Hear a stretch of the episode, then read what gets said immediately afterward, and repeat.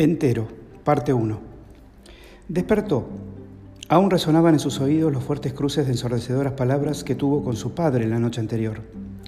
Todavía sentía como una aquelarre de impactantes imágenes los estadios de beneplácito, amor, odio, irritación y nuevamente odio de tantos años compitiendo con su padre.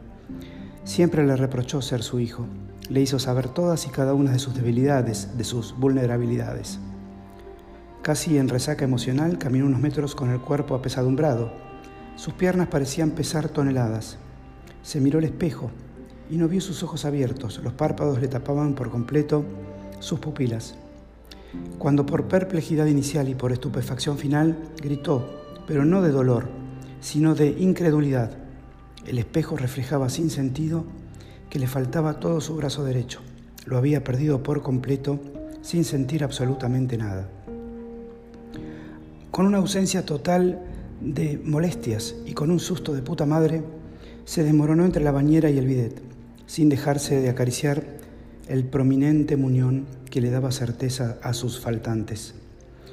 Tomó fuerzas con indignación, se puso de pie e intentó pensar si solo se trataba de un sueño y de cuándo iba a despertar. Con su brazo izquierdo, intentó llamar por teléfono decididamente a su médico de cabecera. Lo hizo como pudo, pero no consiguió ser atendido. Todavía con sus instintos exacerbados, corrió hacia el dormitorio y se arrojó a su cama como queriendo hundirse en ella. Al despertar, su psiquis comenzó a languidecer, su pie derecho había desaparecido por completo. Se acurrucó en el rincón de su habitación llorando a más no poder, asumiendo su metamorfosis. Repasó en un instante sus acciones, sus defectos y sus manías. Proyectó en minutos momentos de su vida, como una película muda en blanco y negro comenzó a entender todos los errores cometidos, las decisiones mal tomadas, las decisiones mal habidas. ¿Será que mi cuerpo acusa el impacto de mis conductas nefastas? pensó con resignación. Y volvió a intentar, tomó el teléfono y llamó a su padre. Lo escuchó largamente, superando en sus críticas y comentarios los insultos que había recibido la noche anterior. Se redimió y con calma desmembrada le pidió perdón y misericordia por haber sido un mal hijo todos estos años, haberle dado la espalda, serle totalmente indiferente, de preocuparse por su estado. Nunca le comentó lo que le estaba sucediendo con su cuerpo, por pudor, por no sentirse culpable por enésima vez. Casi sin darse cuenta, giró para acomodarse mejor en el sillón y su brazo derecho volvió a aparecer como si nada hubiera pasado. No paró, no paró de reír, no recordaba un momento alguno de su vida con tanta satisfacción y adrenalina a la vez la, sabiduría de su padre crítico, las inconformidades de su propia vida, todo aquello que lo instalaba permanentemente en zonas de confort, de donde no podía ni mínimamente salir a espiar, lo estaba conduciendo a una puja hechizada. Cada vez que tome decisiones que generan daños, ¿perderé partes de mi cuerpo? se preguntó. Cada vez que modifique mis conductas en pos de la plenitud, ¿recuperaré mis órganos y mis miembros? Y el estado de aterramiento empezó a hacerle crítico. Y ahí mismo recordó que su pie aún permanecía en el limbo por algo incorrecto que hizo o por alguna decisión no deseada que tomó. Comenzó inmediatamente a activarse, se puso de pie. Mientras se dirigía a la ducha, ordenó sus ropas, su medicina. Ya había entendido que no se trataba de un asunto médico, que solo dependía de él su propio destino. Se sumergió en el agua cálida, encendió una pequeña radio que tenía en la ducha y empezó a tararear una canción. No paraba de enjabonarse su nuevo viejo brazo reaparecido, cuando notó que su pie invisible se instaló definitivamente en su lugar a continuación del tobillo. Y ahí sí comenzó a gritar y a saltar, tomándose del grifo de la ducha, y le vino a la mente momentos lúcidos de su niñez. Con moderada felicidad y aún tenso por lo sucedido, retornó a su agenda habitual. Concluyó que movilizarse, ser positivo, fue aquello que generó el regreso de su pie. Lo había perdido cuando deprimido se dejó caer en la cama sin saber qué hacer. Abrió la puerta de su casa, presto para salir, y en sus pies, los dos, encontró una carta. No tenía destinatario ni remitente y estaba ensobrada en forma prolija y apenas abierta, de tal forma que se podía pispear por fuera el papel donde estaba escrita. Debe tratarse de un error, pensó, pero la curiosidad pudo más que el asombro y la abrió con, en principio, solo para hojearla, y así poder arrojarla tan pronto al cesto de papeles. Sin embargo, luego de su lectura se transformó, o mejor dicho, le causó un temblor, un cosquilleo sudoroso. Todavía hay más, gritó. Tanto le impactó al epistolar que me la envió por foto a mi celular en forma inmediata. La leí y comprendí que me necesitaba más que nunca, a pesar de que yo podía aportar poco para resolver sus penas. Parte 2.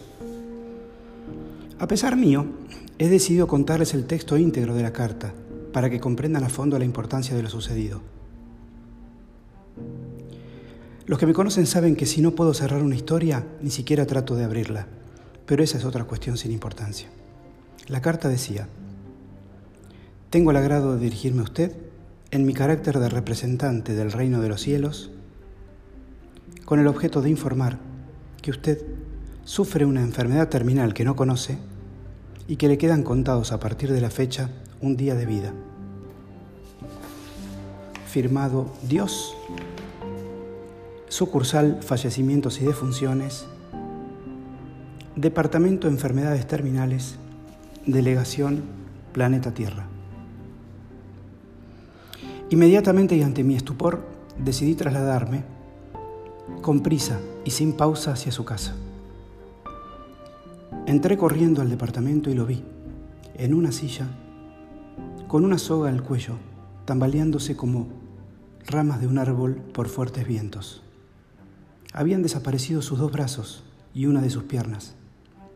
Ante tal dantesca escena, amagué tomarlo por la cintura y entre sollozos me dijo, este es el fin. No te inquietes, le dije, debe ser una broma, sin perder yo la calma a pesar de ver el espantoso escenario de todo su cuerpo. Ten en cuenta lo siguiente. Yo volví a leer la carta y me di cuenta de ese léxico, de su estructura literaria, no corresponde a la forma en que Dios usualmente se comunica con los hombres. Me observaba. Además, ¿qué es eso de delegación planeta Tierra? Está comprobado científicamente que no hay vida humana en el universo. Él continuaba en silencio. Se mantenía erguido como una estaca. Parecía no escucharme, o si lo hacía se mostraba sin ningún interés. Rompió el silencio y llamativamente para mí, con voz firme, me dijo, yo leí esa carta por curiosidad, por, creer en todo lo que leo, sin dudar. Se exacerbó mi baja autoestima y así estoy. Acto continuo, colocó la soga en su cuello y se dejó colgar sin ningún tipo de vacilaciones. Murmuró un leve suspiro de satisfacción por la misión cumplida. Y poco a poco su cuerpo volvió a aparecer y volvió a ser el de siempre. Fueron tomando forma sus extremidades, como pequeñas caracolas que emergen de la arena cuando la ola regresa al mar. Se suicidó y fue la última y mejor decisión de su propia existencia. Es tan simple como es. Optamos, apostamos, nos la jugamos. Y aun cuando entendemos la insignificancia de nuestras vidas, cual hormiga que ve venir la patada que destruye su propio hormiguero, nuestros destinos están escritos. Y somos nosotros los que forjamos nuestro propio camino tal como yo quise explicarle en esa maldita carta que en broma le dejé en la puerta de su casa.